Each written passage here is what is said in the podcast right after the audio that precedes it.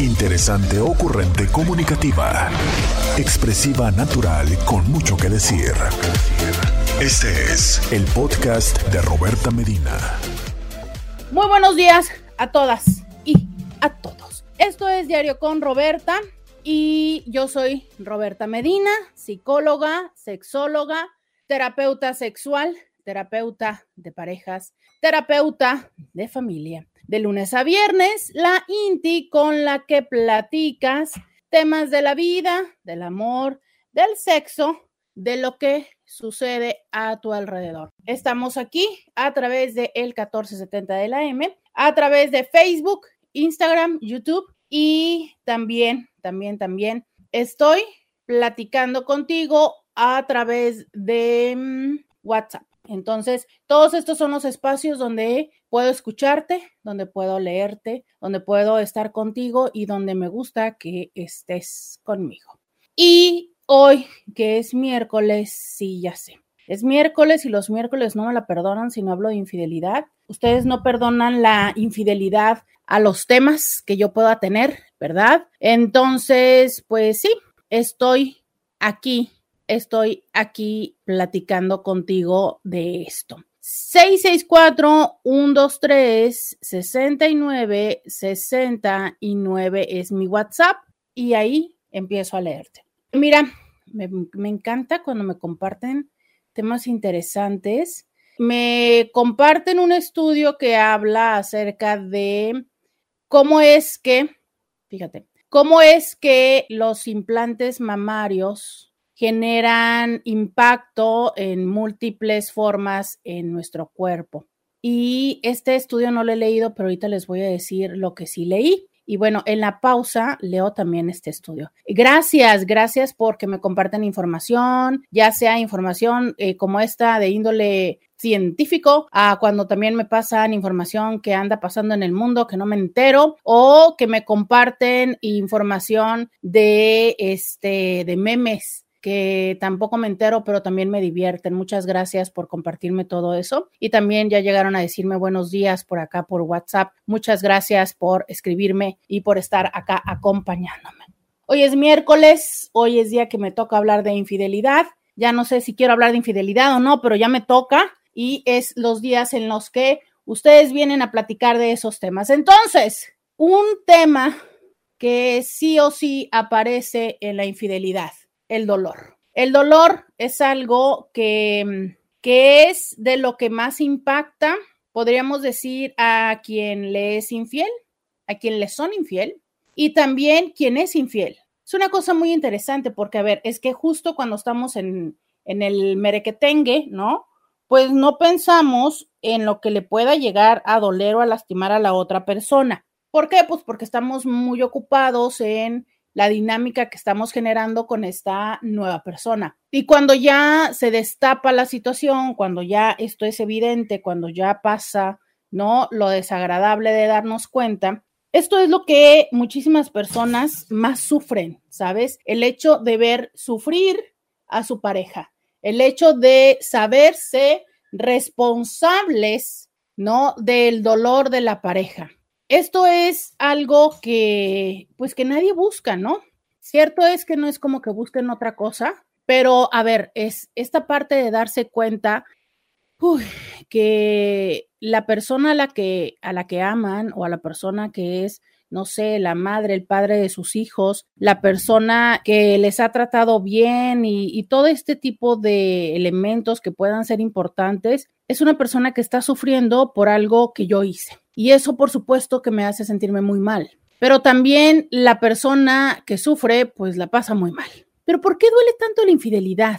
O sea, ¿qué, qué es lo que duele? ¿No? Yo sé que me van a decir, pues duele el corazón. Sí, claro, lo entiendo perfectamente, duele el corazón. Pero, ¿qué es lo que duele de la infidelidad? ¿Por qué duele tanto? ¿Qué duele? ¿Qué es lo que se siente en la infidelidad? Quizá es eso lo que quiero preguntarte para empezar. ¿Qué sentiste? ¿Qué sentiste cuando te fueron infiel? ¿Qué sentiste cuando al decir, al confesar, ¿no? La persona sufría, veías mal a la persona. Quiero que me cuentes y quiero que me lo digas. 664 69, 69, esos son los cuatro números, antes es 1, 2, 3. 664, 1, 2, 3, 69, 69. ¿Por qué duele la infidelidad? ¿Te dolió? ¿Te dolió que te fueran infiel? ¿O a ti te dio más enojo? ¿O te dio más tristeza? ¿Cuándo se te quitó el dolor de esa infidelidad? ¿Cuándo? O sea, fue después del tiempo, el tiempo lo sanó, fue después que te las cobraste, fue después que le viste sufrir también. Cuéntame, quiero que me lo digas, 664-123-6969. ¿Te dolió? ¿Tuviste dolor en tu pareja? ¿No? ¿Viste que le doliera o viste que se enojó? Fíjate que habría que decir que muy frecuentemente, ¿no? Una parte o algo que, que genera dolor en el tema de la infidelidad es el pensamiento que surge por la herida que muchos tenemos desde la infancia de no ser suficiente. Entonces, lo primero que surge en mi mente es, es que yo no fui suficiente para que tú, para que él, para que ella estuviera solo conmigo. O sea, le faltó algo, ¿sabes? Inmediatamente, de las primeras ideas que vienen a la mente, es que la infidelidad sucede porque yo me equivoqué, porque yo estoy mal, porque yo me quedé a medias. Y es una, es una gama de emociones mezclada, porque por un lado, estoy muy enojada contigo por lo que me hiciste, estoy muy decepcionada contigo por lo que me hiciste, pero por otro lado, como ordinariamente funcionamos los seres humanos, en mi búsqueda de por qué sucedió esto, lo que pienso es que tiene que ver con que algo no está bien en mí o algo no fue suficiente en mí. Y si yo he hecho un ejercicio consciente, constante y consistente de que la relación funcione, cuando yo me encuentro entonces este resultado, claro que la sensación es, no, es que me equivoqué. Y si para colmo no es la primera vez que sucede entre los dos, pero tampoco es la primera vez que me sucede porque ya me había sucedido con alguien más esto se intensifica. Esto me genera la sensación de que definitivamente es que no sirvo para esto. Entonces imagínate, ¿no? ¿Cuál es la sensación de algo que ha sido tan importante para mí, a lo que me he dedicado consciente y consistentemente a hacer el mejor esfuerzo? Resulta que, pues no, no funcionó. Resulta que no soy buena con ello. Resulta que no importa, y claro, y es que en ese momento frecuentemente viene un ejercicio de recordar todas las cosas que hicimos por la otra persona. Y esto lo que hace es incrementar esa sensación de malestar. ¿Por qué? Porque entonces, a ver, es que yo que hice esto y esto y esto y esto por la otra persona y ni así fue feliz, ni así me respetó, ni así se quedó conmigo, entonces, claro, esto incrementa mi sensación de no soy buena, no soy suficiente, no hago las cosas bien.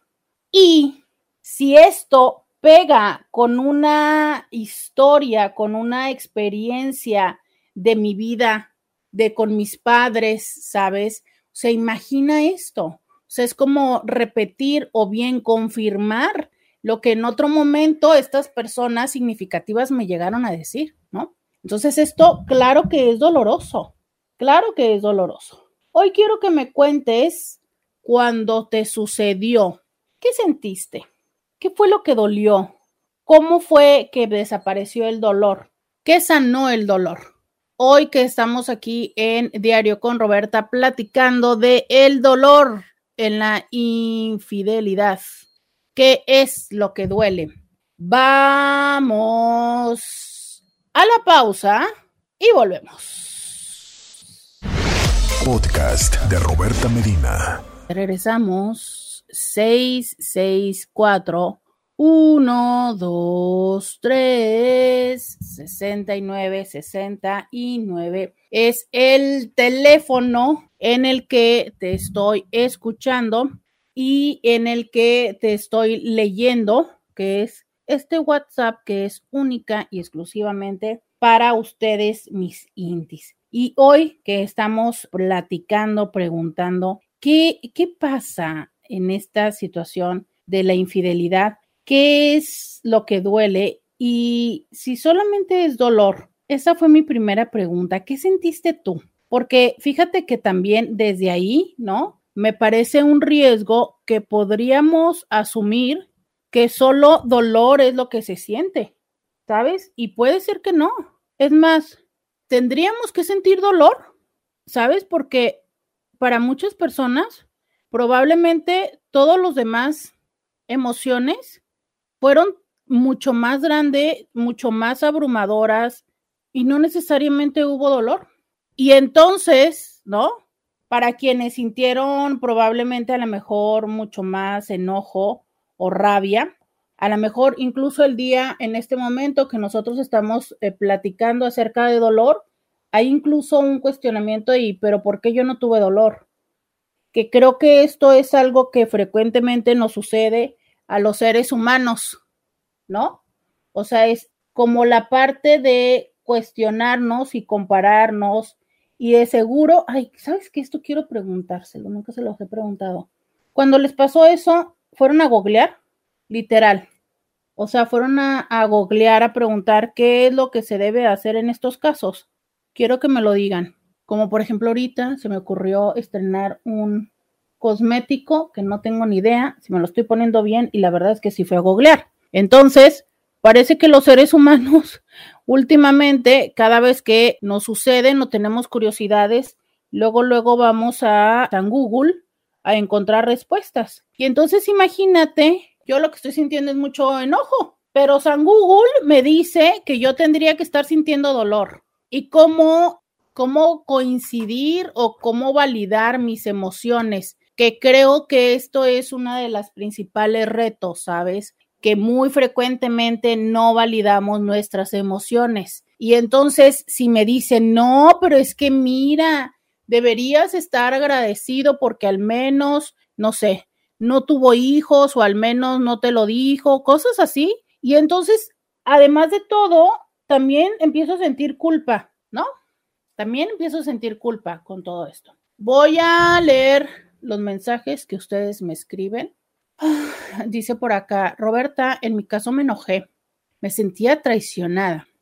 Y definitivamente, entre más haya una, una conversación, un diálogo, haya acuerdos previos, por supuesto que mayor es el entendimiento de sentirse traicionada, por supuesto. No, a ver, es que si lo hablamos, si lo dijimos, si llegamos al acuerdo, si dijimos que en el momento en el que tú no te sintieras cómodo o cómoda conmigo, pues ahora sí que como dice la canción, ¿no? Me ibas a decir adiós. ¿Qué necesidad de que en vez de que nos separáramos bien, tuviera que suceder esto? Me tuviera yo que dar cuenta de esta manera, se tuvieran que dar cuenta mis hijos, se dieran cuenta en la escuela de los niños, qué sé yo, todas las cosas y las consecuencias que vienen en la infidelidad, ¿sabes? Que son quizá muchas de las veces lo más, lo que complica más el poder asimilar qué hacer con la, después de la infidelidad. Te voy a decir por qué. No siempre, no siempre el reto principal o más grande es precisamente la infidelidad es que muchísimas de las veces el principal problema es las consecuencias de la infidelidad. El qué pasa con esto, qué personas se dan cuenta, qué tanto es que afecta, ¿no? Todas estas circunstancias que, que vienen como consecuencia y que a veces este es el enojo y la rabia de las personas, que es, o sea, ¿por qué ahora yo tengo que vivir esto? O sea, yo que dediqué y que me hice y que preparé y que evité y que, o sea, que muchas veces a mí también me dijeron, me propusieron y yo no hice, yo no quise. Y tú vas y haces esto y arruinas, ¿no? O no, o no pensaste en mí, o no te importó lo que yo pudiera sentir. Todas estas consecuencias, todas estas situaciones, sensaciones que están presentes de que la otra persona haya actuado diferente de lo que nosotros habíamos acordado. Y eso es doloroso, eso es eh, sentir, sentirse traicionado, por supuesto. A ver, voy a poner este audio. A ver. Pues a mí me dolió en mi ego de mujer. Porque a los tres meses de que nos separamos, él empezó a andar con ella. Qué casualidad que este fue a los tres meses. a cabos y dije, ya andaban juntos desde antes. Pero bueno, cada quien que haga de su conciencia un papalote. Ah, y ahí es donde entra una canción de Hash, eh, que no me acuerdo cómo se llama, pero dice que como quisiera ser más como ella. Y yo le pongo como quisiera ser más P que ella. Porque los hombres, es la neta, prefieren ese tipo de mujeres. Mala onda sí es cierto que, a ver, sí es cierto que la lógica básica es, hubo algo que la otra persona pudo hacer que yo no hice. Esa es como la lógica básica, ¿no? Y entonces, dependiendo del lugar donde estemos, podemos decir que la otra persona fue más tuta, fue más, este, fue menos exigente, fue más conformista, fue X y Y. O sea, le podemos poner muchísimas formas y argumentos la realidad está en que muchísimas de las veces ni siquiera tiene que ver con lo que nosotros pensamos que fue la razón. Y se los digo porque este es el tema que yo más trabajo actualmente. Y créanme lo que nosotros desde nuestro lugar pensamos que la otra persona se fue o que lo que tiene esa otra mujer o ese otro hombre es, no sé, eh, le ponemos muchísimas, muchísimas cosas, ¿no? Desde que, digo, lo básico y que siempre, que siempre que toco este tema, eh, a manera de broma les pregunto que por qué diablos siempre les decimos que son más, más tutas o más zorras, ¿no? Siempre les decimos eso y les señalamos como si fueran necesariamente así, ¿no? Unas personas promiscuas, unas personas sin valores. Te cuento que en mi experiencia es que es muy frecuente que las otras personas también sean engañadas, que las otras personas también tengan parte de la información solamente y que con y que se creyeron lo que esta persona les dijo y que esta persona, así como te mintió a ti, también le pudo haber mentido a la otra persona. O sea, nosotros asumimos siempre que la, esa tercera persona lo sabía, que esa tercera persona quería destruir nuestro hogar y quería destruir nuestra pareja. ¿Sabes? Te cuento que no siempre es así. La otra persona a veces le dicen e ingenuamente se cree eso, ¿no? De, ah, es que ya estoy separado. Yo sé que es, es motivo de risa y al menos yo se los repito un poco así como de, por Dios, no es la típica historia, por favor, no caigan con esto de, uy, sí, es que ya ni duermo con ella, es que ya nada más estoy con ella por los hijos, es que, o sea, todas esas cosas que de verdad parece chiste, parece broma, parece sketch de Real o de TikTok, pero, pero que sigue siendo uno de los argumentos frecuentes, súper frecuentes, ¿no? De, es que yo nada más estoy con ella por los hijos. Y las personas se lo siguen creyendo. Entonces, no siempre es una convicción consciente de decir, uy, sí, yo sé que tiene una esposa y la verdad a mí me vale. Sí he escuchado personas decir esto, ¿eh? O sea, sí he escuchado a personas decir, bueno, pues es que esta persona anda, anda de Costco en Tinder o en lo que sea, entonces, pues si no soy yo, va a ser otra más y pues bueno, me lo voy a dar. Sí, sí he escuchado personas decir eso, pero pocas. La gran mayoría de las personas entran en estas dinámicas bajo ideas y frases como ya no estoy con ella, eh, la relación se ha deteriorado mucho, hace mucho que no tenemos relaciones, mira que ya ni duermo en la misma cama, una serie de cosas que muchísimas veces justo lo que despierta es la necesidad de como salvarles, ¿no? Entonces, no, no yo, yo sí les invito Creo que si los seres humanos en general, hombres y mujeres, tuviéramos más empatía en todos los sentidos, creo que viviéramos mejor. Y pregunto más empatía o por qué le pongo la palabra empatía. Yo persona empiezo a darme cuenta que fulana o sutano me mueve, que ya quiero, que ya voy y reviso el teléfono para ver si me escribió, que cuando me escribe siento así como calientito, eh, ¿no? En, en el primero en el pecho, pues ya después en otros lados, de decir, ay, qué chido, ya me escribió, voy a escribirle. Me encuentro pensando en él o en ella en momentos en los que tendría, no sé, o estaría conviviendo con mi familia. Todas estas cosas. Entonces, yo en ese momento, si fuera lo suficientemente empático, empática de decirle a mi pareja, oye, ¿sabes qué? Pues, o sea, ¿qué crees que que, me doy cuenta que necesito más de ti, ¿no? O sea, que me doy cuenta esto. Primer punto, primer, primer lugar en el que sería buenísimo ser empáticos y honestos. Segundo momento, en el que sería muy bueno ser empáticos y honestos. En el momento en el que con la otra persona le decimos la verdad. Sí, sí estoy en una relación, pero me atraes, me gustas. Sí, sí estoy en una relación y esto en vez de mentir de no, yo me estoy saliendo, mira que es que no sé qué, es que nunca lo había hecho con nadie, es que tú me ya, ¿no? Claro, o sea, está, está toda mm, argumentos que uso para hacerte sentir especial y que sucumbas conmigo. Y las personas que entramos en ese tercer lugar, si fuéramos más empáticos, empáticas y sororas de decir, ¿sabes qué? Yo no le voy a hacer esto a otra mujer porque yo sé que esa otra mujer algún momento se va a dar cuenta y en algún momento va a sufrir. Yo voy a participar del sufrimiento de esta otra mujer, ¿sabes? Y si, y si es que los problemas entre ellos ya tienen mucho tiempo, pues entonces que lo solucionen y después venga. Sin embargo, lo que sucede es que muy frecuentemente, como esta persona nos atrae o nos ha hecho la labor de conquista y convencimiento, decimos, bueno, pues a lo mejor sí es parte de, ¿no? De apoyarle y de ser solidario y de estar ahí. Entonces, ahí es donde luego nos enganchamos, muchos que tenemos este como síndrome de andar salvando gente. Pero te cuento que no siempre la gente que se nos presenta con la necesidad de ser salvados o en una situación como para salvarles, una, es cierto, y dos, quieren ser salvados, porque también es cierto que hay personas que tienen matrimonios tóxicos, dolorosos, desastrosos, pero ¿sabes qué? No quieren salir de ahí.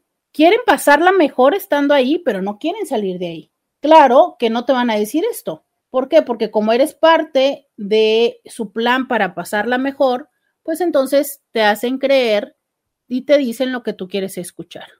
Entonces, ojalá que los seres humanos fuéramos más conscientes de esto. Sí, sí me súper encanta ese hombre y me súper encanta esa mujer y sí, sí me lo quiero comer, me lo quiero tener en el plato, tal, sí. La pregunta es, ¿qué pasa cuando tú estás en el otro lugar? Porque tú también has estado en el otro lugar. Vamos a la pausa y volvemos. Roberta Medina, síguela en las redes sociales. Ya estamos por acá platicando acerca de qué onda con la infidelidad, por qué duele tanto, qué es lo que pasa, qué nos duele cuando no son infieles. Esas son las preguntas del día de hoy. Aquí en Diario con Roberta, leo tus mensajes al 664 123 69 69. ¿Qué es lo que pasa? ¿Qué es lo que duele cuando nos des no son infieles. ¿Por qué duele tanto la infidelidad? Y si es dolor, lo que más se siente. Por acá leo a alguien. Hola, buenos días, Roberta. Te cuento que a mí me fue infiel y se fue con la mujer. Y me dolió tanto porque nunca escuché un lo siento, una disculpa que tanto me hacía falta. Esto pasó hace 20 años y hasta la fecha siento el mismo coraje hacia él. Creo que ese montón de sentimientos que provocó la infidelidad me marcaron grandemente y aunque ahora estoy en una relación y estoy feliz, enamorada, no olvido todo eso que pasé. Aún me duele y me da coraje saber que vive muy a gusto. ¿Qué piensas de esto? Pues pienso que no lo ha superado. Entiendo perfectamente que cuando alguien nos lastimó, es muy humano desearle que le vaya mal. Muy humano muy humano. Desearle que le vaya mal, desearle que este... Voy a decir una tontería, pero es que no sé si a ustedes también les sucede esto de que, que te vaya mal y que se te pudra el tamal. pero bueno, este, sí, bueno, listo, que deseamos eso, ¿no? que no le vaya bien, que le pase lo mismo, que se lo hagan también, todas esas cosas, claro, claro, esto es súper humano. Pero después de 20 años, o sea, después de 20 años que todavía te enoje que la otra persona esté como si nada, cuando creo que esto es directamente proporcional y esto es una fantasía personal, ¿no? Creo que cuando nosotros no estamos en un buen lugar, obviamente eh, nos pesa más que a la otra persona le vaya bien. O sea, es si yo no tengo a nadie a mi lado, si yo estoy sola o solo, y entonces yo sé que tú estás con alguien, pues claro que eso me duele, me pesa, me, me es más difícil aceptarlo. Mm, no tendría que ser así, pero bueno, que lo entiendo. Pero resulta que tú estás con una persona. Resulta que tú dices que estás enamorada. Dices, estoy feliz, enamorada. No sé si es que entonces o no estás enamorada o no has soltado o entonces, este, no sé, mi invitación es como, y si toda la energía que estás poniendo en el, en los deseos no positivos para con él, lo inviertes en la energía, en la relación que sí tienes, o sea, el que esté bien y el que esté a gusto, para empezar, es que ni siquiera sabes si está a gusto, porque Facebook, las redes sociales y las redes, eh, las redes sociales digitales y las reales, pues a veces mienten, ¿no? O sea, las personas vienen y nos dicen, uy, se ve súper bien, pero la realidad es que no sabes si verdaderamente está bien o no está bien, pero aunque lo estuviera, ¿sabes? O sea, y cuando ha pasado, a ver, es que es parte del duelo, es parte del dolor, pero cuando ha pasado 20 años y tú todavía es más lo que le deseas el mal o lo que quisieras que no le esté yendo bien,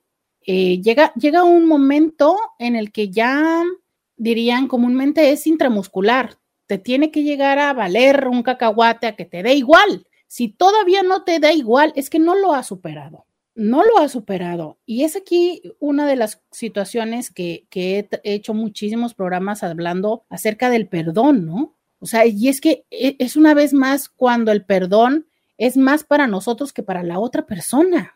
Es más para la persona con la que estás ahorita que para con él. ¿Sabes? Si tú te si tú haces tu ejercicio terapéutico de soltar, de sanar la relación con la otra persona, con ese hombre que hace 20 años está en otro lugar, también es una manera de darle lugar a la persona con la que estás ahorita. Porque imagínate, es así como, fíjate qué fuerte lo que te voy a decir, ¿eh? Así como hace 20 años te dolió que ese desgraciado te fuera infiel, tú en este momento le estás siendo infiel a la persona con la que estás. Y este es el momento en el que yo necesito un efecto de sonido que diga ¡Sas! Así te lo repito. Así como el otro te fue infiel hace 20 años, tú en este momento le estás siendo infiel a la persona con la que estás. Y ya sé que me van a decir, no es cierto, Roberta, porque no se está acostando con el otro. No, no se está acostando con el otro, pero su energía está en el otro. ¿Sabes? Su energía está hacia allá. Y es que no siempre tenemos que acostarnos, sucumbir al acto coital, pasional, para entonces estar faltando a la energía y a la atención a con quien sí está con nosotros, que eso es parte de la infidelidad, eso es parte del dolor de la infidelidad. ¿Sabes? El mientras yo estoy contigo, tú estás con alguien más, ya sea físicamente, eróticamente o emocionalmente. Entonces, mientras yo, no sé, este, estoy haciendo lo posible por planear, por llevarte de viaje a, a donde me da la vida, a Rosarito, tú estás privada y enojada y pensando que el otro desgraciado se fue a Cancún con la otra. Y enojadísima porque se fue con la otra. Sí, sí, sí, no está chido no está chido, porque luego entonces vas a decir, sí, claro, es que se fue a Cancún con la otra, con lo que hicimos, ¿no? Porque yo le ayudé a que esa empresa estuviera bien, yo le ayudé al trabajo. Es más, yo me acuerdo que cuando yo lo conocí no tenía dinero para nada, ¿no? Debía el carro, debía, eh, debía la renta, debía esto, es más, no tenía para nada y yo le ayudé y ahora resulta que cuando ya tiene dinero, es a la otra con la que se lo gasta. Sí, qué, qué dolor, qué enojo, qué frustración. Sí, pero es que eso ya pasó. O sea, es, finalmente el tipo está con la otra, no está contigo. Pero tu energía, ¿dónde está? ¿Tu atención dónde está? ¿Tu enojo dónde está? Entonces, es, es muy sencillo. A ver, yo les digo, eh, y les voy a poner un ejemplo hipotético, simbólico, ¿no? Es tú en este momento, ¿hacia dónde estás viendo? Yo te digo, yo estoy sentada estoy sentado en no soy yo. Bueno, podrá estar sentada en un sillón. Estoy sentada en una silla y frente a mí está el monitor donde tengo pues este, mis pantallitas para tener, controlar esto, está la cámara que, que aporta imagen hacia Facebook y hacia YouTube y está el celular que manda hacia Instagram. Hacia ahí está mi atención. Pero es que yo no puedo ver lo que hay detrás. Puedo ver un poco de lo que se proyecta en las cámaras porque tengo las cámaras, pero pensemos en un momento en el que no. Yo no puedo ver el cuadro que está atrás puesto en la pared, que no hay, pero es para parte de mi ejemplo. El cuadro que está atrás en la pared, en este caso sería tu, tu persona, tu ex, y enfrente en, en, mi monitor sería la relación actual. Y es como si tú estuvieras literal volteada, lo que significa que tendrías que voltear la silla para poder estar viendo el cuadro.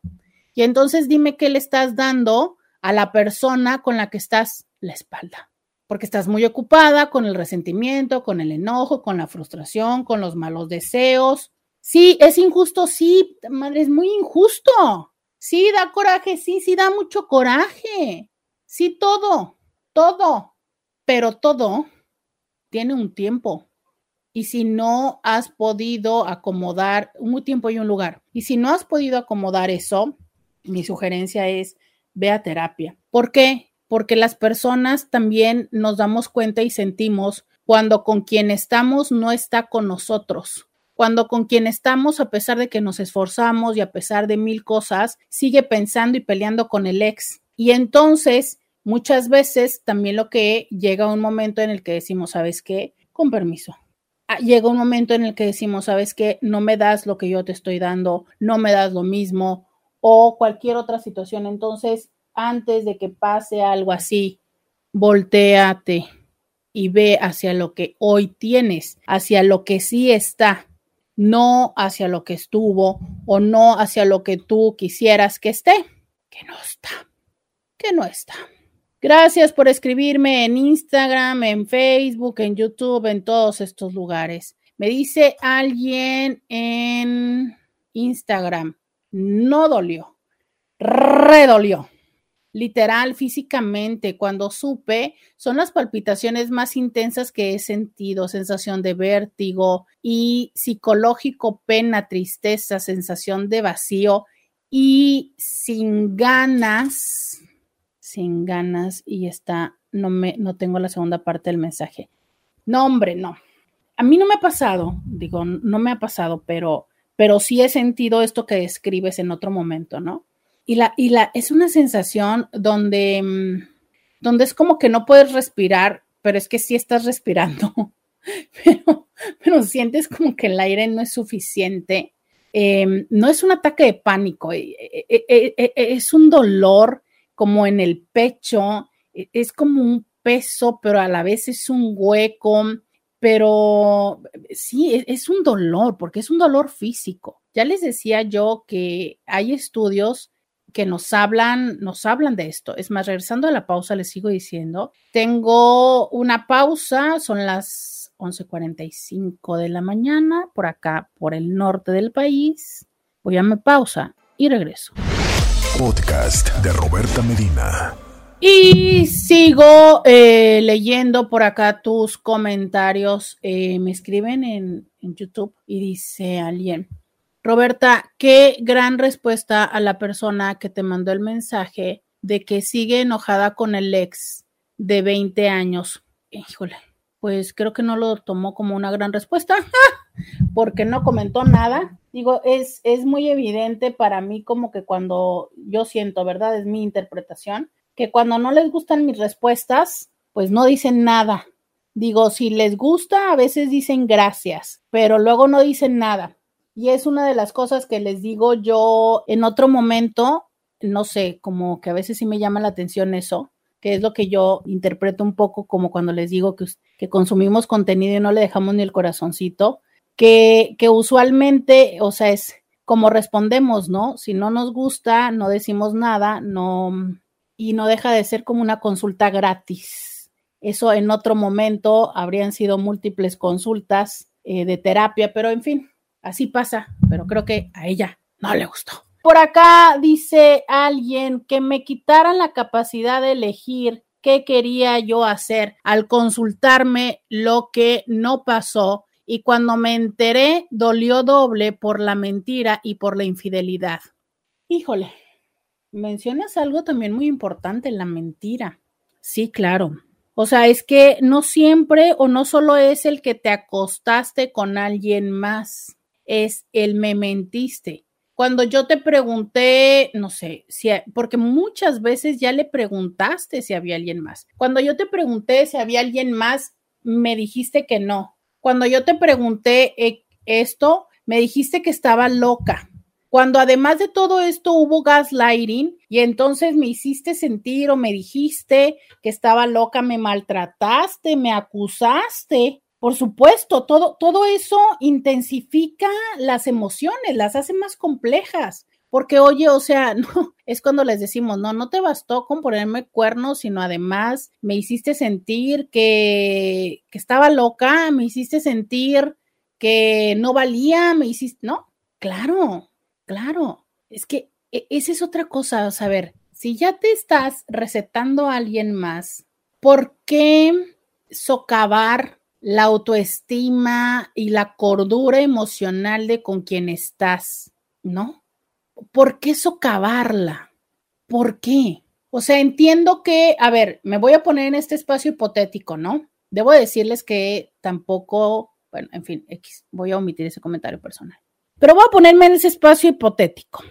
Resulta que tengo una pareja de 15 o 20 años, ya las cosas están súper en lo tradicional, en la costumbre, en la monotonía, ya lo sexual es como una vez a la semana, una vez cada 15 días, es bastante así como, mm, ya sabes, lo tradicional. En la dinámica tenemos como poca sea, nos llevamos bien y salimos y todo, no hay grandes problemas ni nada, pero tampoco ni hay grandes highlights ni hay grandes downs, ¿no? Es como bien, o sea, tenemos una vida familiar. Mi pareja me parece atractiva, pero pues no es como mi hit.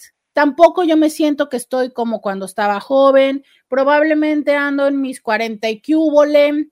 Tampoco es como que me sienta súper encantado o fascinado de lo que he logrado en la vida, porque yo pensaba que cuando tuviera 40, claro, cuando uno tiene 15 años, tener 40 les parece que ya está uno bien viejo. Entonces, cuando yo pensaba que cuando tenía 15 a mis 40 iba a traer mi carro de, deportivo y mi casa, ¿verdad? Y ahora me encuentro con que pues este, eh, mi plan de vida que yo tenía a esa edad no es el que estoy teniendo, entonces como que medio que, que tengo mis crisis, ¿no? Es como, de repente aparece alguien que empieza a ser como cercano, cercana, que me empieza a echar piropos, que me empieza a, a, estar atento o atenta a quien yo soy, que las cosas que hago, los cambios, me empieza a llamar la atención y claro, ¿no? Me involucro. Y entonces hay una parte de mí que dice, híjole, es que esto está mal porque cuando se entere Chencha o Chencho se va a sentir mal, pero es que esto se siente tan bien que entonces, aunque sé que esto se va a sentir muy mal, pues no quiero dejar de sentir lo muy bien que estoy sintiendo. Y entonces pienso que no va a pasar a gran, que no se va a dar cuenta, que lo voy a terminar, que no va a durar, que va a ser una sola vez, que no. Y entonces resulta que no nada más fue una vez porque nos gustó, entonces ya vamos en la tercera, luego ya vamos en la quinta, luego ya empiezo a sentir, empiezo a sentir sentimientos por la otra persona y ya, me enrolé en la situación ahorita. Bueno, pero entonces cuando la otra persona te empieza a preguntar, oye, ¿todo está bien? Pues entonces como que es una pregunta que a lo mejor yo puedo esquivar. Pero es que si ya empiezo yo en esta dinámica de yo no sé qué te pasa, es que estás súper loca, súper loco, es que te la pasas viendo moros con tranchete, es, ¿no? Ahí es cuando yo digo, a ver, ok, el, el punto es este, ya lo olfateó, ya, vale, vale, que ya se dio cuenta que algo anda. Entonces yo creo que ese es el primer momento donde digas, tú sabes que es que esto ya se está caducando. Es, ya entraste a la zona de no retorno. Empieza a darte cuenta y empieza a valorar cuál de los dos vínculos vas a querer sostener. Lo que pasa es que los seres humanos somos, ¿cómo decirte? Queremos hacer todo, queremos, creemos que todo cabe en un mismo espacio, creemos que nos va a alcanzar para todo, creemos que todo lo merecemos. Y nos cuesta mucho trabajo decir, tengo que soltar esto. Y se los digo como una eh, situación X, ¿no? Hoy yo tengo demasiadas cosas que hacer y sé que el tiempo no me va a alcanzar. Y justo tres minutos, eh, cinco minutos antes de entrar aquí al aire con ustedes, dije, no, es que tengo que soltar algo. Dice, pero es que todo es importante. Sí, pero es que no va a caber todo en el tiempo que tienes, no cabe. Sí, pero es que, es que todo lo necesito, pero es que si no es hoy, pero es que si no, ¿sabes? Porque mis próximas dos semanas van a estar muy estresantes y empiezan desde ya. Entonces, híjole, e, es lo que identifico claramente, los seres humanos no queremos soltar. Entonces voy prolongando y prolongando y prolongando y prolongando el momento, pero a ver, yo te digo algo, empieza a darte cuenta que ahí en ese momento las cosas ya empiezan, ya dejaron de ser 100% chidas, 100% divertidas, 100% placenteras para las dos o para las tres personas. Porque entonces la persona oficial con la que vives ya empieza a tener preguntas, a tener disgustos, a empezar a, este, a, ponerte pruebas, empezar a buscar, empezar a tener incertidumbre, ya empieza a estar sintiéndose mal. La persona con la que estás, la, nueva persona, la nueva adquisición, seguramente si ya también está involucrada emocionalmente, ya también está esperando a ver en qué momento le dices, le ofreces que vas a dejar a la otra persona, ya también empieza con la sensación de a dónde vamos, pero cómo, pero sí, ¿no? Ya tú también empiezas a no estar al 100 cuando estás con la otra persona porque estás con la zozobra de cómo le vas a mentir a la persona con, a, a, la oficial, ¿no? Y cuando estás con la oficial, te sientes a veces, es muy interesante, porque a veces se enojan con la oficial, o sea, empiezan a ser como enojones y agresivos con la oficial, porque es una parte de decir, carajo, yo que yo quisiera estar con Marta, ¿no? No, no, yo quisiera estar con Mirta, pero tengo que estar aquí con Marta, porque si no, Marta me la hace de tos. Entonces, mientras estoy con Marta, estoy de un genio del carajo, porque yo quisiera estar con Mirta, y cuando estoy con Mirta, estoy preocupado de cómo le voy a hacer cuando regrese con Marta. Entonces, si te das cuenta, aquello que era súper padrísimo, ya empieza a, a, a tener ciertos tintes complicados. Si tú ya estás en ese lugar, de verdad, empieza a considerar que tienes que empezar a tomar decisiones. Tienes que empezar a tomar decisiones. Y es que muchas veces ese es el gran reto, que como no queremos tomar decisiones, empezamos a colgarle los milagritos, así como a los santitos, a las otras personas. Y entonces empezamos a hacer creerle a la oficial, le empezamos a hacer gaslighting, a la otra le empezamos a eh, dorar el dedo, dorar la píldora. Y entonces en un principio empezamos hablando muy adultamente de esto nada más va a ser para coger, pero a la hora que ya nos involucramos, entonces le empiezo a sugerir que es probable que sí la deje, ¿no? ¿Por qué? Porque entonces empiezo a tener que dar más de cosas que incluso ni siquiera tenía en mi presupuesto para poder seguir sosteniendo la situación. No, y aparte les cuento que hay quienes entonces, como ya se la viven complicada con las dos personas, ¿qué crees? Claro, pero ¿por qué no? Pues ya funciona una vez. Voy y me agarro otra. Ah, ¿qué me importa? Me agarro otra persona para que me saque de esta situación estresante de ya tener la le oficial y le amanté. Entonces ahora voy y me busco le novié, ¿no? No, si esto es interesante, porque bueno, a veces sí, pero a veces es que a la otra le doy el título de novia y entonces voy y me busco la amante. Por ahí dicen, ¿no? que si eres la amante y luego este te casas, pues tengas precaución porque tu puesto está de vacante. Ay, está fuerte eso, ¿verdad? Pero sí, a veces es cierto que si esa ya fue la dinámica que la persona implementó para salir adelante de sus, de sus es que o si existe la posibilidad que luego te la aplique a ti también. Ah, qué maravilloso es este tema, qué maravilloso a mí. Me encanta platicar de este tema con ustedes. Tengo varios mensajes que leer en WhatsApp, en Facebook y en Instagram. Antes de irme a la pausa, leo este de YouTube que dice felicidades, escucha súper profesional el programa con ese micrófono nuevo había estado ausente, pero ya aquí de regreso, disfrutando de escucharte. Muchísimas gracias. Qué bueno que les gustó mi super micrófono, mi super esponja. Muchas, muchas gracias por sus comentarios positivos y también por aquellos que nos dan oportunidad a mejorar. Muchas gracias. Ahora sí, me voy a la pausa de la primera hora y regreso. Roberta Medina, síguela en las redes sociales ya regresamos 664-123-6969. Bienvenidas a la segunda hora de Diario con Roberta. Bienvenidos. Te saluda Roberta Medina. Soy psicóloga, sexóloga, terapeuta sexual, terapeuta de pareja y terapeuta de familia. Estoy aquí platicando contigo de por qué duele ¿Por qué duele la infidelidad? ¿Por qué es tan, pero tan, tan, tan dolorosa? Estoy en Facebook, en YouTube y en Instagram. Oigan, me va a cortar los comentarios de Instagram, pero entre los que alcanzo a leer que necesitaba decir, está esto que dice que hay un dolor físico. Y antes de irme a una de las pausas, les dije ahorita que regrese les voy a explicar de esto. Hay estudios que se han hecho con resonancia magnética en el cerebro y que justo lo que pone en evidencia en estos estudios es que a nivel cerebral sí hay una, una respuesta cerebral como si fuera un dolor físico, o sea, efectivamente sí se siente físicamente, como también hay sensación en el corazón. O sea, esta parte es cierta, ¿sabes? E incluso te puedo decir que es más intensa que el dolor físico. Esto está identificado y reconocido. Entonces, claro, eso hace mucho más compleja nuestra respuesta al respecto, ¿no? Me escriben por acá en WhatsApp. Gracias, gracias por escribirme, ya sea en Facebook, en WhatsApp, en donde ustedes me quieran escribir. Buen día, Roberta. Hace un par de años, cuando mi marido decidió conseguir una novia y buscar su felicidad en otro sitio, Claro que no me dijo que se iba porque ya tenía otra. Yo lo tuve que descubrir y solo diciéndole el nombre de la mujer y mostrándole la foto de perfil de ella, muy padre en la playa y él reflejado en sus lentes. ¡Qué fuerte! No, no, no, no, es que me imagino del dolor. Dice, mostrándole la foto de perfil de ella, muy padre en la playa y él reflejado en sus lentes. Por cierto, odia la playa, la arena, el calor y la gente de la playa. ¿Qué sentí? Que alguien se me murió.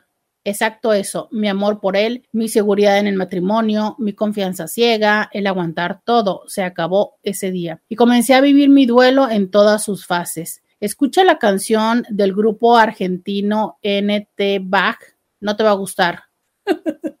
Xiao con Julieta Venegas. Me ayudó mucho la música para pasar ese momento difícil. ¿Por qué no me va a gustar? Qué chistoso. Ya saben que, no soy fan de Julieta o por qué. Eh, voy, a, voy a revisar la letra. Eh, esto que dices, sentí que alguien se me murió.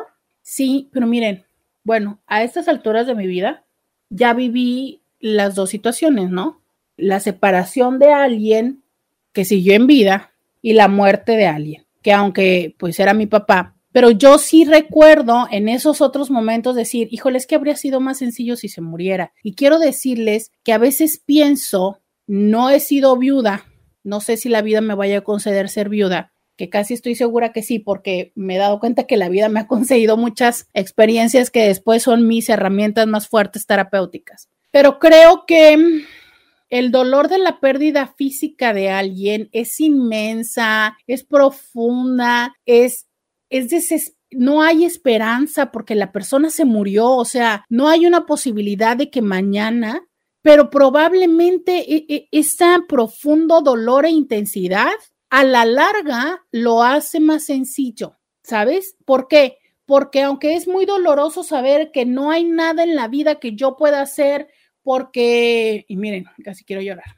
no hay nada en la vida que yo pueda hacer porque te levantes y vuelvas a, verme o vuelvas a hablar conmigo o vuelvas a darme un abrazo y es muy doloroso eso.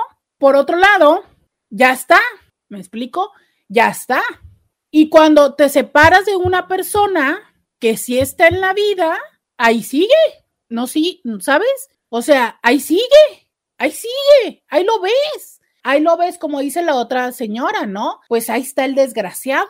No dijo que se iba a morir sin mí y yo lo veo que está en la playa. Cuando a la playa, antes no iba a la playa, ¿no? Odiaba ir a la playa. O cada vez que le pedía que me llevara a la playa era todo un pancho, ¿verdad? Y ahorita sí anda muy contento en la playa con la otra fulana. Es que él, este, no, hombre, y luego cuando pasan cosas que contigo nunca pasaron, ejemplo, tú siempre te quisiste casar y contigo no se casó, pero con la otra sí. Tú siempre quisiste tener un hijo con él y contigo no tuvo hijos, pero con la otra sí. Tú siempre quisiste mm, ir de viaje a la playa y con la otra sí fue. Tú siempre quisiste ay, qué sé yo, ocho mil cosas que contigo no sucedieron y con la otra persona sí. No, pues eso, o sea, es que eso mantiene, mantiene vivo lo muerto. Que qué profundo lo que acabo de decir, pero es real. Le sigue dando vida a lo muerto. Es como tener eh, con respirador artificial eh, sostenido a la vida algo que ya no está, ¿sabes? Entonces, esa sensación sí lo hace más complejo. Claro que lo hacen más complejo. Y es como vivir muertes sucesivas de alguien, porque entonces se te muere la primera vez que le ves en los reflejos de los... No, a ver, se te muere cuando te dice me voy a ir de tu casa y es como un primer golpe, ¿no? Una primera pérdida. Pero al rato que sabes que anda con alguien, uta, otra vez vuelves a sentir este impacto, este dolor y demás, pero entonces una parte de tu persona te lleva a crear fantasías y justificaciones de la mejor no, pero de la mejor, ¿no? Tómala, que lo compruebas, que le ves la fotografía y dices tú, uta, es que sí está con Laisa se te vuelve a, se te vuelve a morir, te vuelve a doler, te vuelve a dar el impacto en el pecho, vuelves a sentirte mal, se te va la respiración, pero entonces súmale restas y luego justificas y dices y te excusa y te tal, ¿no? Pero entonces luego, este, regresa y entonces dices, ok, vamos a echarle todas las ganas y las cosas van a funcionar. Pero entonces ahí viene, no sé, desde si la primera vez que se van a la cama, desde si esto y lo otro, entonces es como la constante pérdida, micromuerte, microdecepción, pero entonces supongamos que en este caso no regresa, pero sigue allá a lo lejos y tú sigues viendo las mentiras que te había dicho, cómo es que sí son verdad y entonces viene a ti el enojo de, pero entonces, ¿para qué me decías que no si era así? Sí, sí, sí, sí, ven esta parte que les digo de cómo es que la muerte física es muy difícil, muy difícil de procesar. O sea, hace cinco minutos vieron que otra vez se me sale una lágrima, ¿no? Y a lo mejor tampoco es definitoria, pero, pero conlleva una parte que es muy complicada, que es la realidad mezclada con el ya no hay esperanza, con un dolor que, que te da una certeza. Pero cuando la otra persona todavía está, cuando la otra persona todavía es una posibilidad, cuando la otra persona, aparte, para colmo, todavía hay algún vínculo, los hijos o hay muchas personas que, por ejemplo, tienen negocios en común, propiedades y cosas así. E, es complejo. Y es cierto lo que tú dices, es como que se te mueren, pero carajo, esto a veces está peor que un gato, porque si un gato tiene siete vidas, hay relaciones que van en la doceava. Y aunque no duele como la primera, tampoco es que haya dejado de doler. Tampoco es que haya dejado de doler. Nos dice, nos dice alguien por acá en Instagram, dice, es el peor sentimiento que he tenido el quedarme viuda. Es muy fuerte. Es, es muy fuerte el perder definitivamente a alguien que es tan significativo en tu vida. O sea, la parte, la palabra definitivo, esa es la parte dolorosa, profunda, intensa. O sea, es, es ya no hay más, ¿sabes? No, no hay más con alguien que fue tanto, que es tanto. Porque por supuesto que cuando hablamos de viudez, me estoy refiriendo a las personas que están en una dinámica activa con la persona entonces muchas de las veces incluso es diferente a cuando se nos da una oportunidad de saber porque hay un diagnóstico terminal que te va sí o sí dando la posibilidad de ir asimilando hacia dónde va a terminar todo esto a cuando es algo mm, repentino. Es más, si he escuchado a varias personas que ya ni siquiera ya no están con la otra persona ¿sabes? Y cuando la persona muere, de todas maneras existe este dolor y esta sensación de viudez. O sea, es eh, ya nos divorciamos o nos separamos, incluso hay quienes ya tienen a otra pareja, pero cuando se muere ese que fue el esposo, ese que fue la persona con la que compartieron muchos años de su vida, el dolor es igual a sentirse, a haber enviudado. Justo esto me lo platicaba alguien en eh, la semana pasada de yo ya tenía tres años separada de él e incluso tenía tres años con otra persona, con otro hombre, pero cuando se murió, hace tres años que se murió, sentí mucho dolor, claro, porque esto es una de las razones por las cuales hay dolor, porque, sabes, no se muere solo la persona, en el caso de la viudez real, pero en la infidelidad es que se nos mueren tanto, se nos mueren los planes a futuro, se nos muere, justo como lo decía esta persona, miren, aquí lo, lo enlistó. Sentí que se me murió mi amor por él, mi seguridad en el matrimonio, mi confianza ciega. ¿Se acabó? Se acabó, o sea, se acabó el vamos a, vamos a morir juntos, vamos a envejecer juntos, eh, se acabó el somos una, una pareja, el confío en ti, el, se acabó, se murió. Entonces, ¿cómo lidiar con el que te hayas tú llevado mis planes contigo? Porque es, eh, híjole, antes de irme a la paso voy a poner este ejemplo. Yo no sé si a ustedes les ha sucedido que les hayan robado la bolsa. A mí sí, me han robado la bolsa. Y hubo un año en que me la robaron tres veces. Y es la sensación de, carajo, te llevaste algo importante mío. Te, te llevaste, aparte no te llevaste algo importante mío, te llevaste mi todo. Porque es más, llévate el dinero, pero, pero, o sea, pero regrésame mi visa, regrésame mi Sentry, regrésame este, mi licencia de conducir, ¿sabes? O sea, mi INE, mi, o sea, te, te, llevaste mi todo. O sea, te llevaste mis fotografías importantes, te llevaste el papel en el que traía anotado no sé qué diablos, te llevaste mi teléfono, es, es, es, te llevaste lo que yo, lo que es mío y lo necesitaba y tenía ahí tantas cosas importantes y significativas. ¿no? En tiempos donde no tenías todas las fotografías respaldadas en la nube y dices tú, te, lo llevaste. ¿Qué hago con esta, con esta sensación, con esta frustración, con este vacío? Y si eso se siente por unas identificaciones y por el hecho de no poder cruzar a Estados Unidos unos meses, ¿no? Oye, que te lleves mis planes de vida, que te lleves a la persona a la que amo, porque podrás seguir estando aquí a un lado, pero perdóname, no eres el mismo. O sea, es, no puedo volverte a ver igual, o quizá no en mucho tiempo. Y más de lo que esto significa para ti es lo que significa para mí. Vamos a la pausa y volvemos. Podcast de Roberta Medina. Ya regresamos. 664 123 69 69. Gracias por tus WhatsApps. Gracias por estar aquí en Instagram, en Facebook o en YouTube. Gracias por estar aquí en Diario con Roberta, por participar y por compartirnos tu experiencia. Muchas, pero muchas gracias. Dice alguien acá. Hola Roberta, buen día. ¿Cómo le haces cuando ya muerto y te enteras que siempre te engañó y nunca te pidió perdón? ¿Ya se murió? O sea, ¿es en serio? ¿Ya, ya pasó, ya trascendió este plano físico? Y una vez que lo trascendió, ¿te enteraste que, que siempre te engañó? Terapia.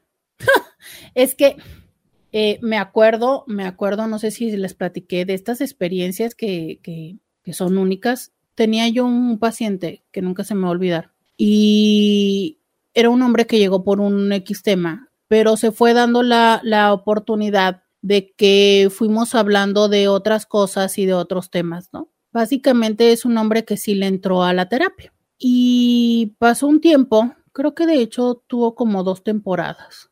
Y pasó un tiempo y un buen día me hace cita a su esposa. Y entonces llega y me dice, pues soy la esposa de fulano, ¿no? Y yo sí, claro, sí lo recuerdo muy bien. Y entonces me dice que había muerto y que una vez que él murió, abrió la computadora de él y descubrió pues esta otra vida de él y me dice, y vengo porque yo sé que tú eres la única persona con la que él se llegó a abrir. Yo sé que tú sabes las cosas y necesito explicaciones, o sea, necesito entender qué es lo que estaba ahí, ¿no? Necesito entender esto y acá.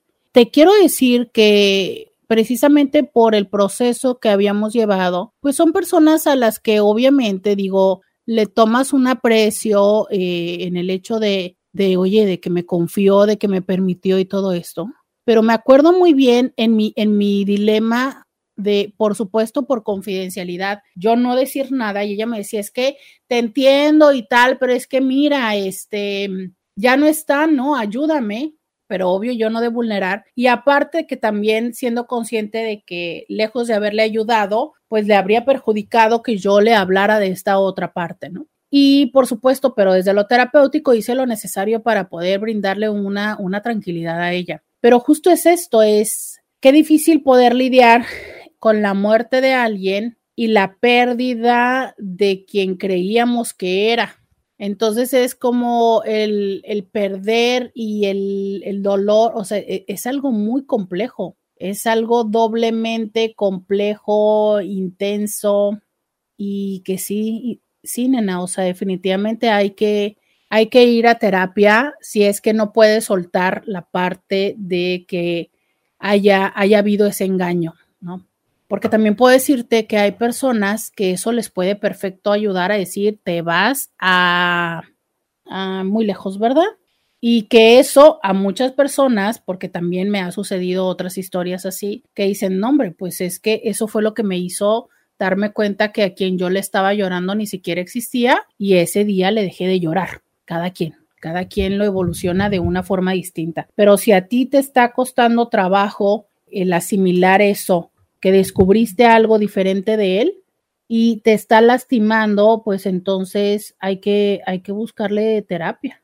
Ya, ya no sé, no sé si serás de esta persona que desde ahí pueda tomar la fuerza y darte cuenta de que a quien, quien te está, a quien le estás llorando y el dolor que tienes probablemente era una persona diferente o a veces también asimilar que a pesar de todo, es que no sé cuál sea la circunstancia, de verdad no sé cuál sea la circunstancia, porque también te puedo decir que a veces descubrirlo, si bien es cierto que puede, que es doloroso, pero también es darte cuenta que a pesar de todo lo que hizo, te cuidó, ¿no? O sea, si estando en vida tú no te diste cuenta, nunca te dio motivo, no te generó incertidumbre, no te generó inseguridad, no te generó preguntas y siempre estuvo, Sé que el descubrir que era una persona diferente a lo que tú creías no está padre, pero también creo que te puede ayudar el darte cuenta que te cuidó, que a pesar de lo que hizo, te cuidó. Hola Roberta, este tema me trae muy feos recuerdos. A partir de ahí decidí ver a todas las personas como temporales. No puedo verme haciéndome planes con nadie. Todas las personas somos temporales, todas. Creo que lo difícil es que a ver, creo que la lección es buena. Quizá el como desde dónde lo haces es lo doloroso. Pero sabes, todas las personas somos temporales. No hay nada que nos garantice que esa otra persona va a estar con nosotros por siempre. Ni aunque te desvivas, ni aunque hagas todo lo que la otra persona quiera, ni aunque vivas por la otra persona, ni aunque no hay, no, no hay. Y no nada más los vínculos de pareja, el papá, mamá, eh, tu hijo, tu hija, todos, todos. Es más, ustedes, Cinti, son temporales. Vienen, están unos días, participan mucho, luego se van por meses, muchos no regresan, muchos les digo una, les doy una respuesta y se enojan y nunca más regresan, otros están aquí, todo es temporal. Se dice que todos en la vida mm, tenemos una función que todos tenemos una función en la vida de con quien estamos y que una vez que cumplimos esa función nos vamos. O sea, esa persona que apareció en tu vida apareció por un algo. Hay algo que viene a hacer a tu vida y una vez que lo hace, se va. ¿Cuál es el punto? Que nos cuesta demasiado trabajo aceptar los finales, porque nadie nos enseñó a manejar los finales. Nadie. Y porque el final muchísimas veces lo vemos como fracaso. Por eso es que también duele la infidelidad, porque lo interpretamos como fracaso. Pero no, todas las personas, todo en la vida es temporal, todo en la vida es temporal. Esto es una de las grandes enseñanzas del budismo, la impermanencia. Solo que nosotros nos aferramos demasiado a la certeza, a lo fijo, a lo estático. Y es precisamente desde ese lugar como nos generamos mucho, pero mucho dolor, porque entonces imagínate que es ir en contra de la misma naturaleza, de la misma vida. O sea, em, estaba leyendo hace poco el que nosotros no fuimos diseñados para envejecer, fíjate, así, no fuimos diseñados para envejecer. Entonces, al momento en el que fuimos prolongando la vida al momento en el que fuimos encontrando cómo resolver para los antibióticos, ¿no? Para sobrevivir a X y a Y, entonces dejamos de morirnos, por ende seguimos vivos y entonces empezamos a descomponernos y entonces envejecemos. Y por eso es que ahora estamos aprendiendo a cómo se hace y qué sucede con esto, porque en teoría nosotros físicamente no fuimos diseñados para vivir tanto. Y es con lo que tenemos que aprender. ¿Qué se hace ahora que vivimos tanto? ¿Por qué? Porque nos hemos aferrado mucho a eso, a permanecer, a no morir. Es como un poco profunda esa filosofía, pero si la entretienes un poco, probablemente te pueda hacer un sentido. Y sí, ¿no? O sea, entiendo que nadie queremos soltar a la pareja, pero así es, así es, solo están con nosotros por un momento.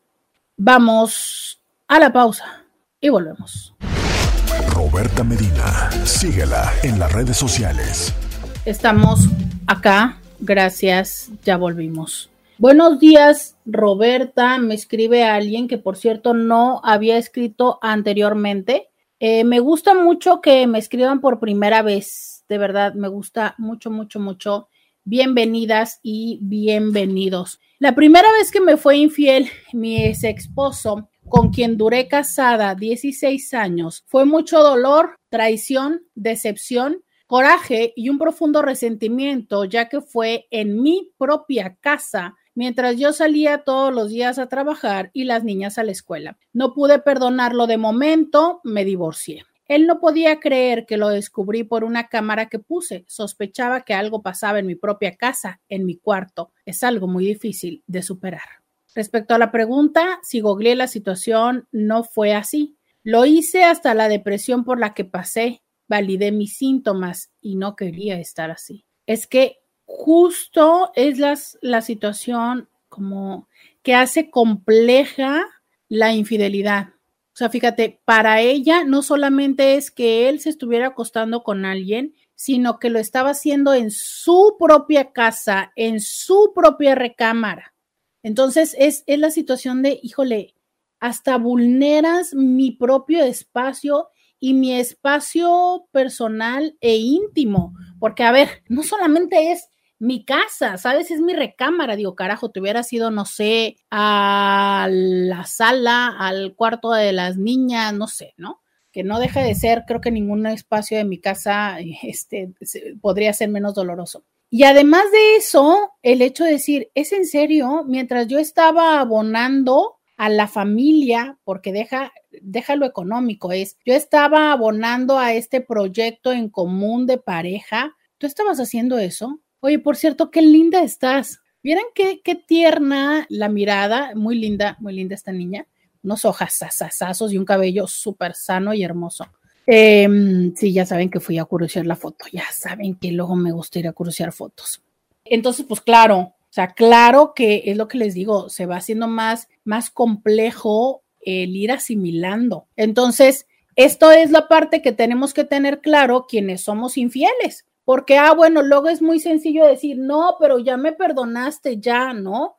Oye, a ver, que haya decidido darte una oportunidad no significa que ya pueda asimilar toda la sarta de cosas que hiciste. Toda, a ver, es que, ¿cómo cambio mi recámara? ¿Cómo, cambio mi recámara? Es más, aunque me cambies la recámara, porque para empezar de mínimo me cambias los colchones y me cambias la recámara y vamos a remodelar aquí, lo vamos a pintar y demás. Pero de todas maneras no deja de ser mi recámara, no deja de ser mi casa. ¿No? ¿sabes? O sea, es, más, ni aunque nos cambiáramos, y a ver, ni que fuera tan fácil cambiarse cuando está haciendo tu casa, la que has, este, no sé, en la que has ahorrado y a la que le has invertido tanto tiempo y el, no sé, no, no, no, es que, bueno, Intis, pero es que ni que le saliera tan caro el hotel. Ahora digo yo, de plano, si ya ni siquiera pueden pagar el hotel. Ahora, entiendo que hay a quienes les parece esto excitante y déjenme decirles que quienes andan con una tercera persona, o sea, si la tercera persona les propone o les pide, eso se llama marcar territorio, ¿saben? Ustedes no deben de permitir eso. Me parece importante que ustedes sean lo suficientemente, híjole, ya no sé si decir solidarios o respetuosos y decir, a ver, no, no es necesario. No es necesario. Claro, porque me puede sonar sexy, porque entonces hasta yo participo de eso porque digo, mm, sí, mi amor, y para ya después cuando esté con mi esposa acordarme de ti y tal, y a lo mejor hasta me calienta. Pero oigan, no permiten esto, esto es para marcar territorio. Digo, guarden una mínima pizca de respeto por la otra persona y si ya no por la otra persona, por tu familia. Doctora, quiero contarte la experiencia de mi hermano, matrimonio aparentemente estable. Ella se prostituyó abandonando tres niños. La familia lo apoyamos. Ella se fue con un mafioso que la vistió de oro. Sin embargo, cuando mi hermano intentó rehacer su vida, aparece ella reconquistar a mi hermano. Este la perdona y sigue en su vida. Ahora sus hijos son adultos casados, pero lo que a mí me preocupa es ver a mi hermano amargado, disguste, enfadado con todo. Él tiene 72 años. ¿Crees que todavía haya algo por hacer? ¿Que vaya a terapia? Que no creo. O sea, veo como muy complicado que que una persona a los 72 años quiera ir a terapia y hacer algo, este, y más un hombre es menos común, pero es posible, esa sería una. Este, mm, yo creo que solo disfrutar los momentos que estás con él y, ya, ¿no? O sea, a lo mejor eh, dar la oportunidad de tener una plática como profunda y abierta con él y decirle, oye, ¿hay algo que pueda hacer por ti? Y si te dice que no, pues también darle el espacio, o sea, es, es muy complicado eh, cambiar toda una vida con una conversación y sobre todo cuando la otra persona no quiere o no está en su momento. Y son las decisiones, ¿sabes? Tampoco podemos saber si tiene que ver con eso. Eh, y quizá cuando se debió haber hecho algo era cuando cómo reaccionó la familia, cuando él la perdonó, cuando él regresó con ella y todo. O sea, no quiero decir que es muy tarde, solo quiero decir que los únicos que pueden hacer algo al respecto a profundidad son ellos. Y a lo mejor ni siquiera es esa la razón de su amargura. No sabemos. A nosotros nos parecería lógico pensar que esa fuera, pero de verdad, créeme lo que no necesariamente sería esa, ¿no? Hola, buen día. Escucho en ocasiones tu programa, pero el día de hoy no he podido por cuestión de trabajo. Pero te quería preguntar si me puedes recomendar con un psicólogo que atienda padecimientos de TDAH para adulto. Gracias. Si me puedes contestar por aquí, te lo agradezco. Miren, yo con gusto siempre les contesto al aire. Este, y alguien especializado en TDA de adultos. Conozco y tengo eh, una persona que está especializada en neurodivergencia en niños y es muy probable que ellos puedan hacer algún abordaje así, ¿no? Ahora en la pausa voy a ver si consigo los datos para dárselos regresando de la pausa. Es eh, quizá quien pueda recomendar. No conozco a alguien que sea especializado en ese tema de adultos. Buenas tardes. Sí, duele y mucho, más porque todo el teatro montado. Si dice uno es mejor que si hubiera muerto. En mi caso, creo que el dolor de la infidelidad se disfrazó por la sorpresa de que en la misma semana comprobé la causa de que se haya ido de casa. Era otro hombre. También me entero que quiere quitarme la custodia de mi hijo. Y se fue luego de 24 años de matrimonio.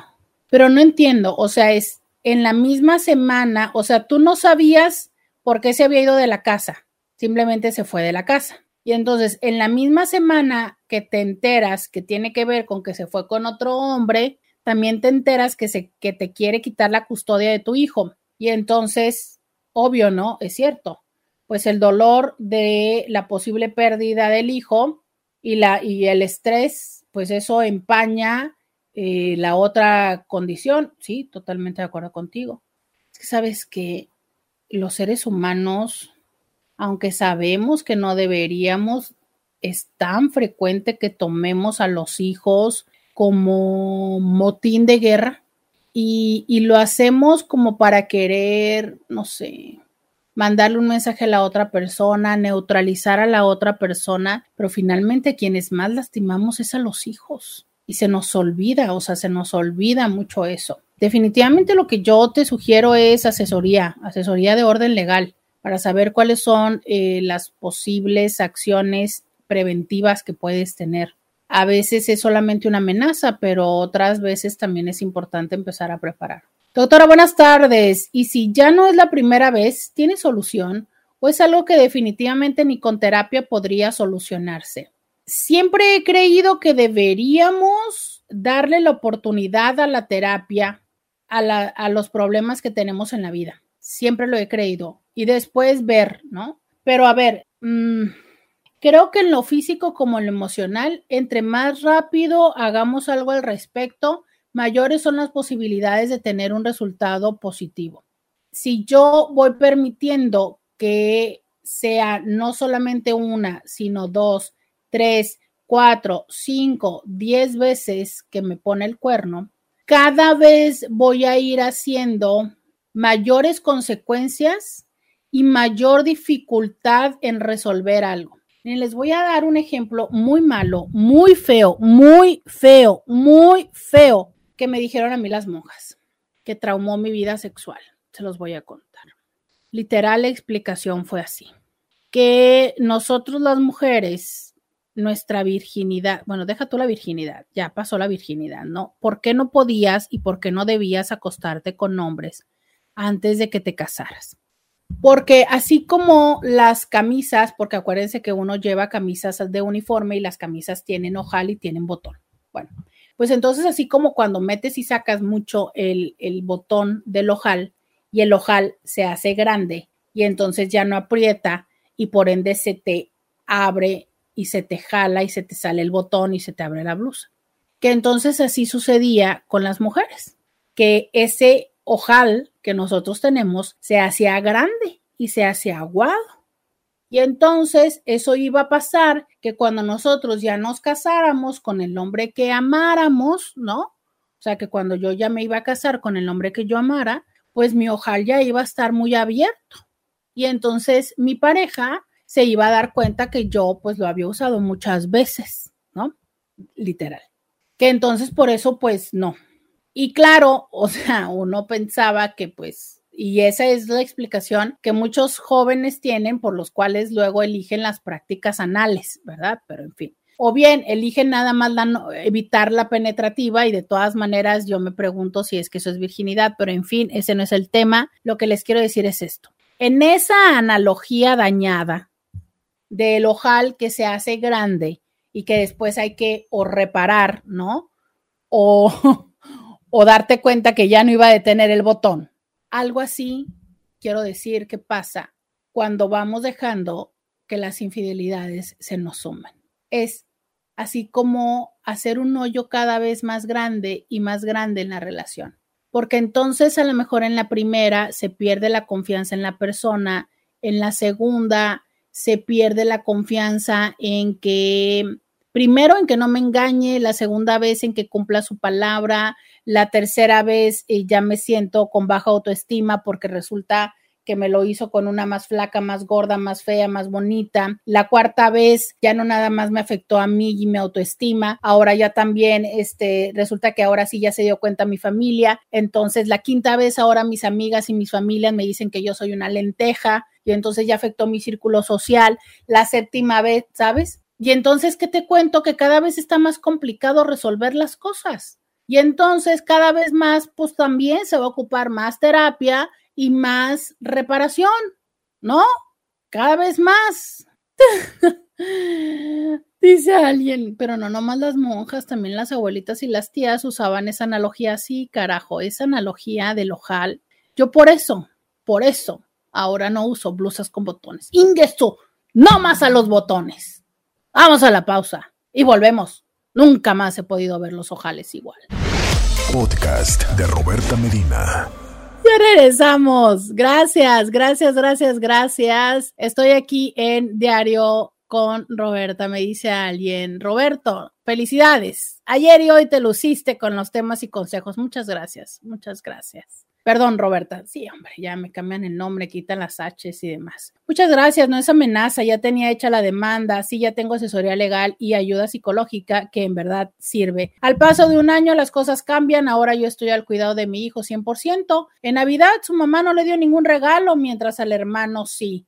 El día 5 de julio fue cumpleaños de mi hijo y hasta hoy 27 no ha recibido nada por parte de la mamá, ni un abrazo, ni nada. O sea, entonces en ese momento sucedió así, pero ahora ya pasó un año y tú estás a cargo de él. bien, muy bien. Pero es cierto, ¿no? O sea, es que muchas veces hay otros elementos que coinciden ahí y que nos hacen que, mm, que se vuelva más complicado el poder asimilarlo. Dice alguien, eh, ¿tú realmente crees que la naturaleza del hombre sea tener una sola pareja?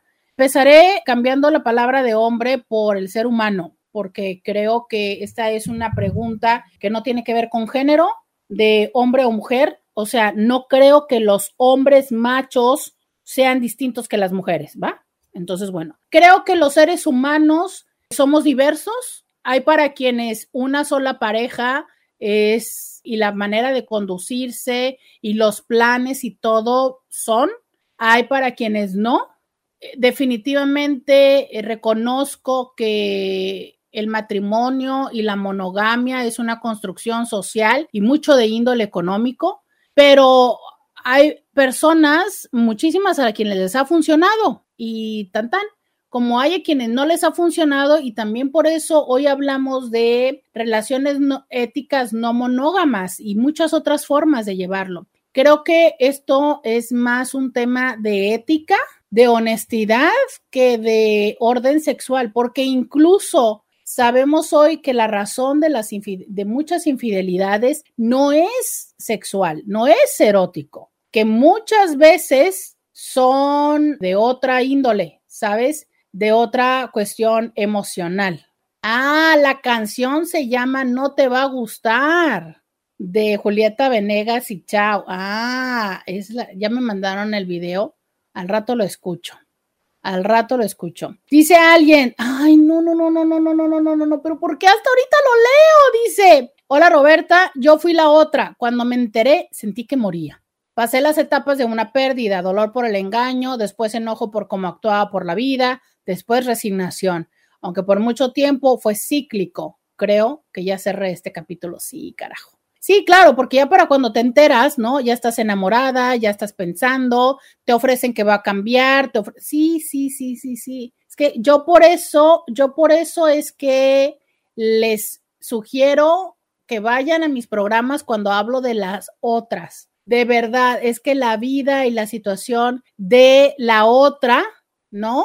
Mm, es, de verdad, es también bastante complejo, ¿no? Es bastante complejo.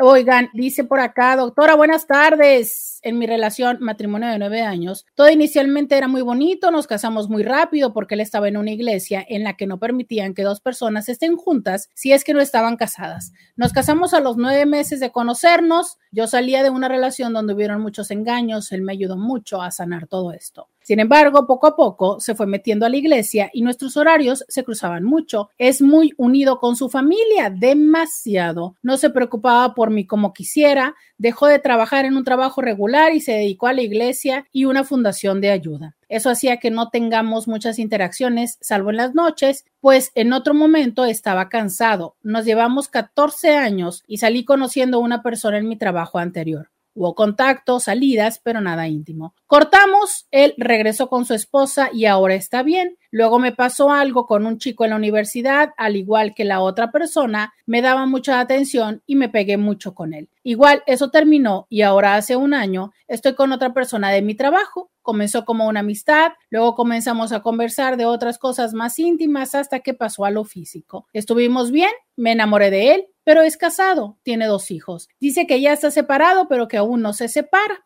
Resulta que salí embarazada, pensé que era gastritis, estuve muy mal. Me bajé 7 kilos en tres semanas y decidí no tenerlo fue la peor decisión porque caí en depresión. Tuve que decirle a mi esposo que fue de él, que no era feliz y que no veía futuro. No sé si bajo todo este panorama haya algo que rescatar en mi relación. Me dicen que si quiero arreglar las cosas con mi esposo tengo que partir desde la verdad, pero no sé si el problema está en mí o en la relación. La que se tiene que arreglar definitivamente estoy tratando de ver de llevar terapia. El tema íntimo con mi esposo siempre ha sido casi nulo. Con él me siento como niña, no me trata como mujer. No lo sé.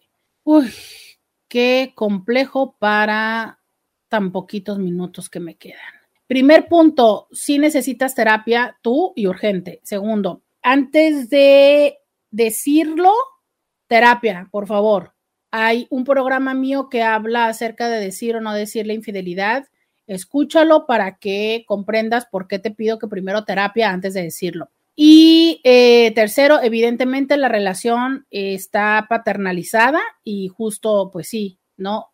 Pero esta es también, cuarto, un tema que debes de decidir. Si quieres seguir una relación en la que te cuidan y te protegen, pero justo esto, no hay una relación de hombre-mujer, ¿no? Y quinto, me parece que hay cosas que trabajar en ti porque si te das cuenta, en tus dinámicas relacionales necesitas y demandas atención. Entonces, es probable que generes dinámicas un poco como de codependencia, pero sobre todo tenemos que entender lo siguiente. Sí, claro, todos tenemos y generamos vínculos, no solo de pareja, de amigos, de, de, de compañeros, para recibir atención, pero me parece que esto que me dices hace evidente el cómo cambias y te metes en estas dinámicas solo porque te ponen atención y la necesidad de atención que tienes. Entonces, híjole, no sé, eh, creo que es un patrón que se nota y que seguramente en terapia lo pueda resolver, pero en general es, por favor, primer punto, terapia y dos, antes de hablar, terapia y ya después decides. Buenos días, Roberta. Estás siendo infiel a la persona con quien estás. Estoy completamente de acuerdo contigo. Muchas gracias. Esto fue de la primera parte del programa. Dice alguien, buen día, doctora Roberta. Los duelos de una infidelidad a lo que creías que era tu historia matrimonial, como se procesa el dolor a través de los años y pones en una balanza a lo que no es, con el tiempo darte cuenta que esa persona hizo lo que hizo porque quiso, toma la decisión la cual no te incluye en su acción y reacción. Me dediqué a reconstruir las piezas rotas, pero sales adelante. Con el tiempo me pasé más agradeces lo sucedido. Dios te quita lo que ya no necesitas en tu vida. Bendiciones. Y esto es cierto, ¿sabes? O sea, todos tenemos recursos para, todos tenemos recursos para salir adelante. Lo que sucede es que muy frecuentemente no los vemos, no los reconocemos, pero claro que podemos salir adelante. ¿Se acuerdan de la chica que le dije que yo sentía que no le había gustado mi respuesta? Dice, sí me gustó, solo que me dejaste sin palabras, reflexionando todo lo que he de, todo lo que he dejado que pase en mi vida. Muchas gracias, Roberta. Es que sabes que muchas de las veces no somos conscientes de lo que vamos dejando. Como esta chica, ¿no? Que nos habla de estas relaciones en las cuales entra, pero luego sale, pero como luego se le vuelve lo mismo. O sea, entra porque le ponen atención, pero al rato la atención desaparece y aparecen los problemas. Hola Roberta, yo no limpio, pero me relajo, regando mis plantas mientras te escucho, aun cuando riego por las tardes porque escucho algún programa que se me pasó. De este modo aprovecho el tiempo porque sentía que era tiempo perdido el de solo regar. Tu programa lo hace más placentero. Ay, mi vida, muchas gracias. Mira, no, nada más no tires mucha agua, pero muchas gracias. Ah, gracias, gracias. También voy a hacer eso, voy a escuchar a alguien mientras riego para ver si así me acuerdo de regar más frecuente mis pobres arbolitas. Oigan, ya hablando de, de regar, hablando de regar, este, mm, hablando de regar, es muy importante regar nuestra relación. Entonces, ¿por qué también duele eh, la infidelidad? Porque justo la, la pérdida de lo que conocíamos nos duele mucho. Y entonces el no tener claridad hacia dónde vamos, qué es lo que sí podemos lograr, qué es lo que sí podemos cambiar, el sentir que desconocemos a la otra persona, pero sobre todo una muy mala jugada que nos hacemos y es dudar del pasado. Por favor, no lo hagas. Por favor, no te vayas a ese lugar donde decimos, no, es que entonces nunca me quiso. Sí, sí te quiso pero las cosas también cambian. Y también hay quienes o a veces nos tropezamos, ¿no? Porque creo que todos nos tropezamos. Entonces, no te lo lleves a ese lugar porque de verdad es que lo único que vas a hacer es lastimarte, no lo lleves a ese lugar. Esto yo, como siempre les sugiero, por favor, vayan a terapia, porque muchas veces desde ese dolor empezamos a hablar, a decírselo a muchas personas, a preguntarle a muchas personas qué hacer y lo que va a suceder es que una vez que tomes la decisión, esas personas no olvidarán lo que tú dijiste. Y muchas veces puede ser eso lo que más dificulte que tu relación llegue a funcionar lejos de la infidelidad. Yo les agradezco a todas y todos los que participaron el día de hoy. Muchísimas, muchísimas gracias por estar siempre aquí conmigo en Diario con Roberta. Yo les invito a que por favor, antes de actuar, nos demos la oportunidad de entender lo que estamos sintiendo, de sentirlo, de acomodarlo y después, después, decidir. Hasta mañana. Roberta Medina. Escúchala en vivo de lunes a viernes a las 11 de la mañana por RCN 1470 AM.